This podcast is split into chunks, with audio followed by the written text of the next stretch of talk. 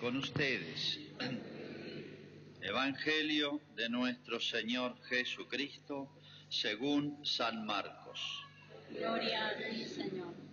Jesús dijo a sus discípulos, en aquellos días el sol se oscurecerá, la luna dejará de brillar, las estrellas caerán del cielo y los astros se conmoverán y se verá al Hijo del Hombre venir sobre las nubes lleno de poder y de gloria. Y él enviará a sus ángeles para que congreguen a sus elegidos desde los cuatro puntos cardinales, de un extremo al otro del horizonte. Aprendan esta comparación tomada de la higuera. Cuando sus ramas se hacen flexibles y brotan las hojas, ustedes se dan cuenta de que se acerca el verano.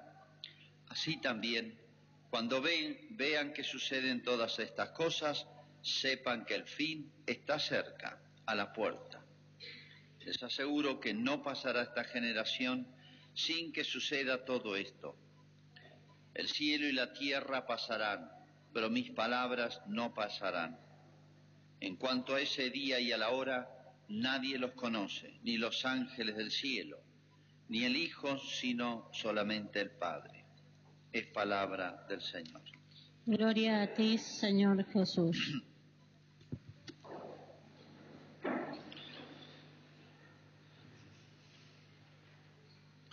Es frecuente que cuando ocurre alguna catástrofe así este, de la naturaleza grande o, o ante fenómenos sorprendentes del punto de vista moral, como están ocurriendo en el mundo, malos, ¿no?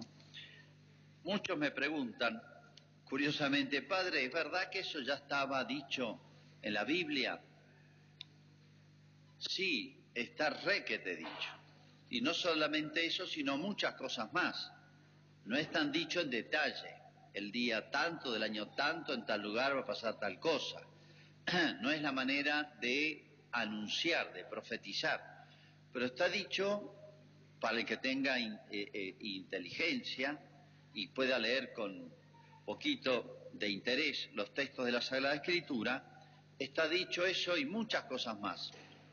De la misma manera como Jesús este, hizo eh, preparar su venida a través de una cantidad de profecías, cientos o miles de años antes de Cristo, fue anunciado prácticamente todo lo que Jesús iba a hacer que iba a ser verdadero hombre, que iba a ser Dios, este, que iban a ser de una madre virgen, el pueblo donde iban a ser, Belén. ¿Se acuerdan? Cuando llegan los magos le dicen, ¿dónde van a ser el Mesías? Y cuando venga en Belén. Lo sabían. Este, que iba a enseñar, que los misterios, iba a tener una esencia extraordinaria, que iba a deslumbrar a todos. Bueno, hasta la pasión, la muerte, que no iban a quebrar ningún hueso cuando lo maten y que iban a sortearse su ropa. hasta detalles de la vida de Jesús. De manera que aquella persona que tuviese un conocimiento de las profecías, un poquito nomás, y las hubiese masticado y meditado un poco, apenas apareció Jesús, tendría que haberse dado cuenta, este es el que estaba anunciado. En otras palabras, Dios nos da una mano bastante grande para preparar su venida y que la aprovechemos y que no venga así de golpe y nos deje a todos sorprendidos. Bien, Jesús anunció que va a venir por segunda vez y la segunda venida está anunciada con una cantidad de señales, de signos. Algunos señales, algunos signos por parte nuestra. O sea, cuál va a ser la situación de la humanidad. Y otras señales de parte de la acción de Dios. Hasta la final que es su venida y el juicio final. Vamos a ser un poquito más preciso en base a los textos de la Escritura. De esto hablan largamente los tres evangelistas, San Mateo, Marcos y Lucas, habla San Pablo, habla San Pedro, en fin. Hay indicaciones en todo el Nuevo Testamento e incluso el Antiguo Testamento. Si ustedes han escuchado la primera lectura, es la profecía de Daniel. Daniel es como 500 años antes de Cristo y anuncia el fin del mundo. Vendrá Miguel, San Miguel Arcángel, y dice este, muchos de los que duermen del en el suelo polvoriento se despertarán, unos para la vida eterna y otros para la ignominia, para el horror eterno. Está hablando de la resurrección de los muertos al fin del mundo, 500 años antes de Cristo. Y hay muchísimas otras profecías, no solamente el Apocalipsis, que es el último libro. Bueno, las he clasificado o se suelen clasificar para este, entenderlas un poquito mejor porque están dispersas. En primer lugar, y esto es un tema que nos tiene que sacudir un poco nuestra, a veces, tranquilidad o modorra de cristianos, que es uno de los este, signos que va a pasar entre los cristianos, va a haber como un adormecimiento, como pasó con la primera venida. De parte de los hombres, este, va a haber un proceso de abandono de la fe, de la religión. O mejor dicho, más, de una manera más completa, eh, la humanidad va a conocer el Evangelio, todos los países lo van a conocer, asimilar, aplicar, pero después va a haber un abandono progresivo de la fe cristiana, progresivo que se llama la apostasía. Apostasía significa abandono de, pero en este caso, abandono de Dios, de Cristo, de la iglesia. Busquen las razones que quieran. Y esta apostasía masiva de la humanidad, porque la humanidad va a conocer a Cristo, al Evangelio, la iglesia, la va a ir abandonando progresivamente, porque los fenómenos históricos no ocurren así de un día para otro. Los procesos históricos son lentos e difícilmente reversibles. ¿eh? la mentalidad de los pueblos, la cultura de los pueblos. Esto va a culminar en una situación mundial que va a estar dominada por un personaje nefasto que se llama el anticristo. La palabra la pone San Juan en una de sus cartas. Y la descripción de este personaje, casi, pero es una estampa, está en la carta a los tesalonicenses de San Pablo, la segunda carta, capítulo 2 tesalonicenses, búsquenla. El hombre de la perdición. Dice que se va a eliminar todo lo sagrado de la sociedad y se va a poner él en ese lugar. Esto hace mil, mil quinientos años, dos mil años, parecía difícil de pensar, porque este hombre va a dominar el mundo, va a tener un poder mundial. Hoy vemos que es perfectamente posible. Las grandes decisiones sobre las políticas, sobre todo los pueblos más débiles, no lo toma nuestra dirigencia, lo toman los grandes organismos mundiales, como estamos viendo ahora, que manejan el dinero.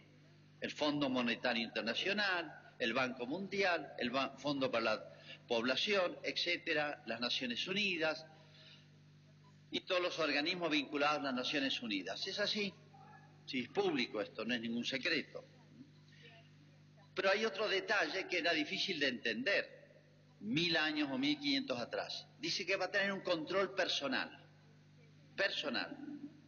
Nadie podrá comprar y vender sin la anuencia, la autorización de este personaje y su gente, su equipo, que va a gobernar el mundo. Va a tener una marca personal. Y uno dice, ¿cómo? Y hoy es posible, ya se habla y se está ejecutando, de poner el, documento, digamos, de identidad de cada persona en un chip abajo de la piel. De manera que con una pantalla, el monitor le pueden seguir dónde está cada persona del mundo, en qué lugar. Esta propuesta ya está hecha.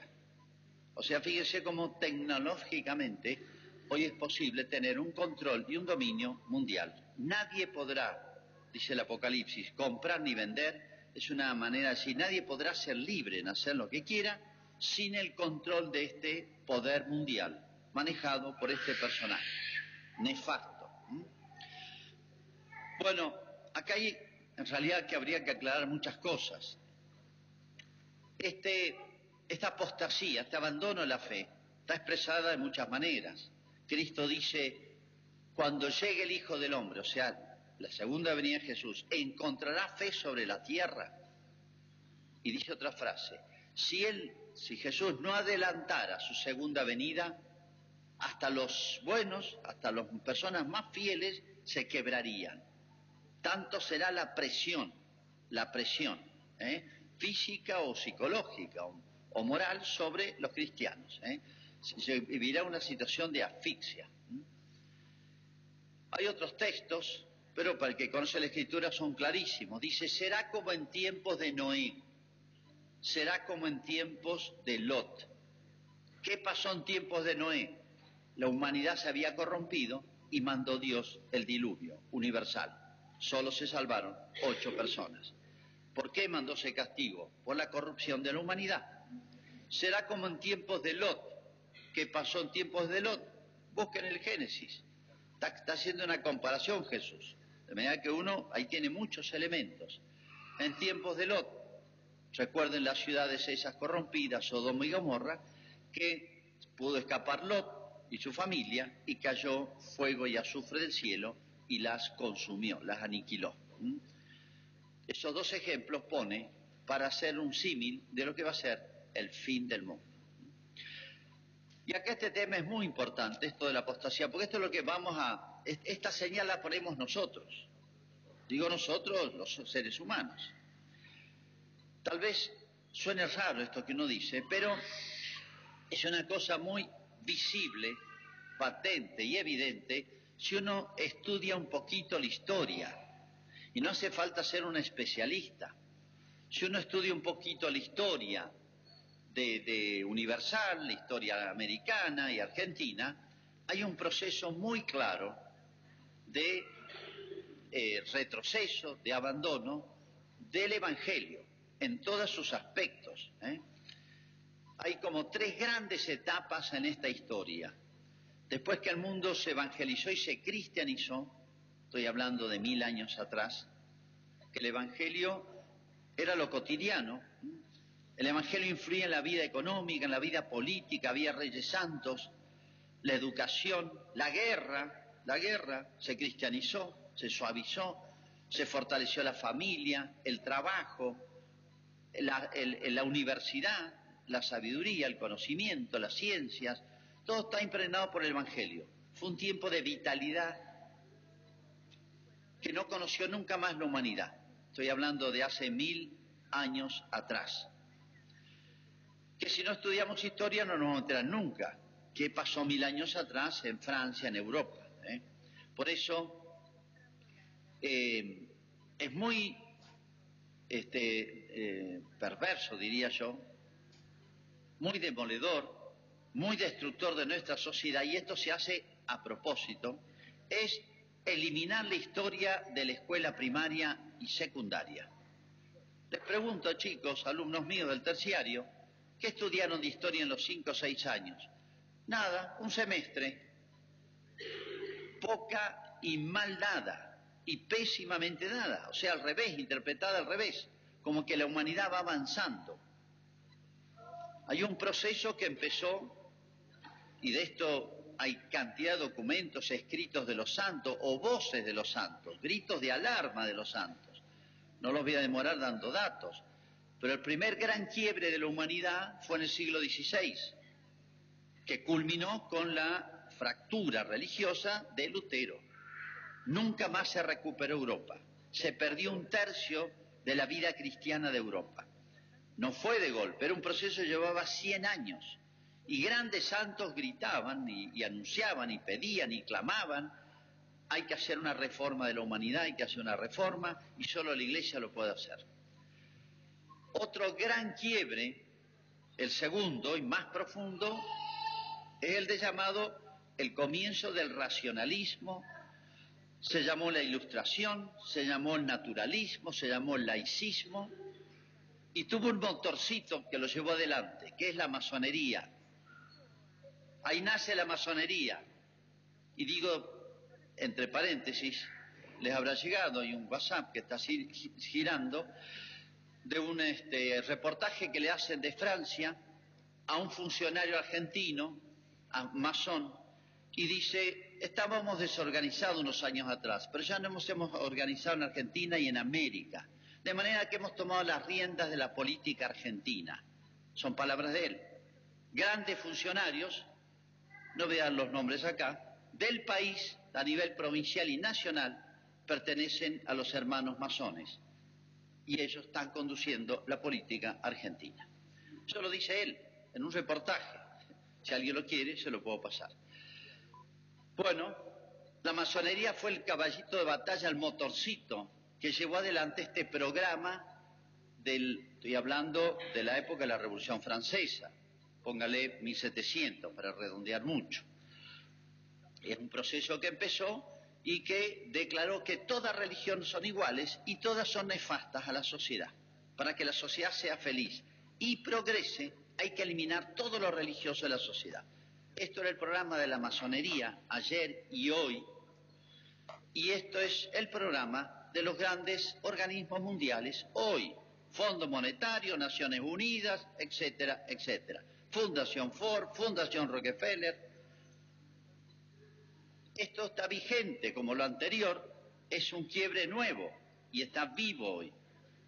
Pero un tercer quiebre, siglo XX, el marxismo, ateísmo, lucha de clases, es como un paso más hacia el abismo, clarísimo. Nosotros hemos conocido esa época, la Unión Soviética, Cuba, Chávez, etcétera, etcétera, cómo se expandió en Europa, hemos conocido o, no hemos conocido los dramas que ha sufrido 70 años bajo el comunismo, Europa, Asia, países enteros aniquilados. ¿Me habrán escuchado? La denuncia que por así se decida hace la Virgen para que nos avivemos de lo que va a pasar en el mundo con esta nueva corriente ideológica que sigue deteriorando la humanidad, corrompiendo la humanidad. O sea, rápidamente, esta apostasía que habla Jesús al final de los tiempos, la corrupción, no es una cosa que va a venir un día para otro. Esto tiene siglos. Quien conoce un poquito la historia, y sobre esto hay documentos de la Iglesia, y quien está dedicado a la educación, al derecho, a, las ciencias sociales, etcétera, no puede desconocer esta visión porque la mala historia a lo bueno llama malo y a lo malo llama bueno. La historia es una lucha entre el bien y el mal, entre Cristo y Satanás, por conquistar las almas. Pero cuando al mal llamamos bien y al bien mal, estamos liquidados. Todo el mundo hoy dice o, piensa que la humanidad progresa. No, tecnológicamente progresa. Moralmente estamos en regresión, es obvio. Pero todo el mundo piensa, hemos avanzado, ya esto eh, eh, parece mentira que en el siglo XX, XXI se ven estas cosas. No, justamente no me extraña que se vean en este siglo. O sea, un país progresa o crece en civilización y cultura cuando moralmente es mejor, cuando religiosamente es mejor, no cuando tecnológicamente tiene más instrumentos. Por eso el fin del mundo va a ser una destrucción de toda la obra humana, como diciendo Dios, miren, lo que vale del hombre, lo que los hace valioso, y acá yo manejo el mundo, y acá yo soy el dueño de todo el universo, soy el que voy a juzgar. Y a mí no me van a deslumbrar con la ciudad de Dubái ni los adelantos tecnológicos. A mí me van a deslumbrar con almas buenas, rectas, justas, santas. Eso es lo que valora y juzgará Dios. Un largo proceso que merecería un larguísimo tema que no es del momento, se imagina. Pero, ¿qué va a pasar al mundo? Entonces este proceso, por eso no nos extrañe no entenderíamos nada lo que pasa en el mundo hoy, en el mundo, y por lo tanto en Argentina, donde nuestra dirigencia se pliega, yo diría miserable y traidoramente al poder mundial del dinero y de estas ideas, y nos van, intentaron aniquilar los niños antes de nacer con el aborto. No importa, perdieron, los van a aniquilar ahora en la escuela, con los programas de LESI, Educación Sexual Integral y es programa de transversal, nos dijo el presidente. Y de esto no se vuelve atrás, dijo él. Y esto es para toda América. Y esto es política de Estado. Y lo siento, yo me revelo. Me revelo contra eso, en nombre del ser humano, en nombre de la familia. No digo en nombre de Dios, no en nombre de la religión. No me interesa que sea política de Estado. ¿Quién es Dios? ¿Quién es Jesucristo? ¿Con qué derecho enfrenta y, aniquila una nación entera? ¿Con qué derecho? ¿Delegado por qué? ¿Por los votos? Una autoridad mantiene su autoridad cuando asegura el bien común. Cuando no asegura el bien común, pierde la autoridad. La autoridad no viene de que tenga votos a su favor. Tema largo. Creo que me entiende. Entonces, si no vemos un poquito la historia y bien leída, bien enseñada, correcta, sin mentiras, sin inversiones de las cosas, uno dice, pero si esto es lógico lo que está pasando hoy. Es la etapa final de una cultura, de una civilización. Lo que pasa hoy, ya esta aniquilación con la doctrina de esta ideología del género, es la aniquilación del ser humano. Van a encontrar la palabra construir por todos lados. El otro día voy a sacar carné de, conductor y la palabra construcción aparece por todos lados. No la pronuncien nunca. Eso obedece una ideología donde el hombre ha sustituido a Dios. Dios es el que construye. Dios es el que construye. Uno podrá construir una casa, pero no el ser humano. La naturaleza ya está hecha y tiene un autor y lo que hizo está bien hecho. Bien, el tiempo pasa. Esto va a pasar al fin del mundo, esto es una señal del fin del mundo y la verdad es que no parece muy lejano el fin por esta señal. Y Dios va a intervenir de dos maneras previas a su venida. Una, mandando castigos cósmicos, o sea, castigos de la naturaleza. Es lo que acabo de leer. El sol se oscurecerá, la luna también, las estrellas se sacudirán y caerán. ¿Cómo va a ser eso? No sé. Habrán guerras y rumores de guerra, o sea, el hombre que quiere establecer y cree que puede establecer la paz con sus fuerzas, con sus medios, va a haber guerras y rumores de guerras. O sea, va a estar terminando una guerra y ya se viene otra. Castigos de Dios, sí, peste, hambre y otras calamidades. Bueno, que el hombre no puede hacer nada. No obstante, Dios va a intervenir de otra manera para mostrar su señorío. Dios seguirá siendo Dios. Que es que se va a convertir el pueblo judío. Este pueblo misterioso que rechazó a Jesús, que persiguió a los apóstoles, que persigue a la iglesia, se va a convertir. ¿Cuándo y cómo? No sé, pero va a ser masivo y está dicho, y va a ser unas señales del fin del mundo, así como la recuperación de la tierra que la lograron en la década del 40. Es una de las señales del fin del mundo. ¿Mm? O sea, Dios se el gusto de que los judíos se conviertan sus enemigos, sus verdugos, y por otro lado que el Evangelio se predique hasta el fin del mundo. Esto ya a todas las naciones. Esto ya prácticamente se ha cumplido. En esta situación tremenda, cuando ya parezca aniquilado el hombre haber logrado su victoria sobre Dios, va a aparecer Cristo triunfante, glorioso, y su sola presencia va a aniquilar el reino del anticristo. Lo destruirá con el aliento de su boca, dice San Pablo, literalmente, o sea, con un soplido, diríamos nosotros, va a destruir el anticristo. Resucitarán todos los muertos, lo que dice el texto de Daniel, la profecía, 500 antes, años antes de Cristo, los que se han de salvar naturalmente se unirán a Cristo, venid benditos de mi Padre. Los que se han de condenar sentirán un fastidio, rechazo y odio a Cristo, apartados de mí malditos al fuego eterno. Y se acabó el mundo, se acabó la historia y empieza la eternidad para alma y cuerpo. El universo será transformado, será más hermoso, y empezará eh, eso, eh, el, el, reinado, se puede decir, de Dios pleno en las almas que han optado por él. Bien, meditar estas cosas tan rápidamente da pena, habría que explicar muchas cosas más, pero está todo en la Sagrada Escritura, todo esto es de fe, todo esto lo anunció Jesús, todo esto se va a cumplir. Pero, entre otras cosas que dice ahí, que lo más penoso va a ser que muchos cristianos, por la maldad ambiental, por la mayoría, las costumbres malas de la mayoría y las ideas malas de la mayoría, por ignorancia, por debilidad, por tibieza, por no querer tener problemas, van a perder la fe. Y esto es lo más penoso. O sea, eh, aquellos que, por así decir, esto ya los tenía los quería consigo en el cielo, el mal los va a quebrar. Y esto pasa con la mayoría, como pasó en la vida de Jesús.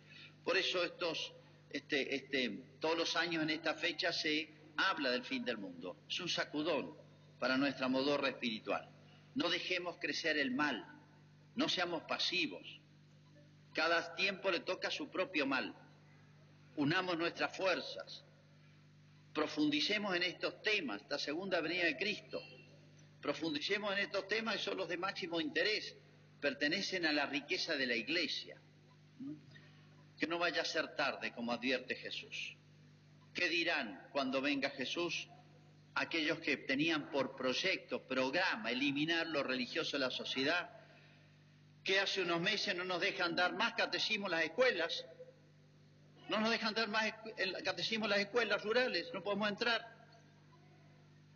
Explíquenme esto, si no es el avance del mal y del malo que quiere eliminar todo lo religioso, de los actos de la sociedad, de la educación, de todo.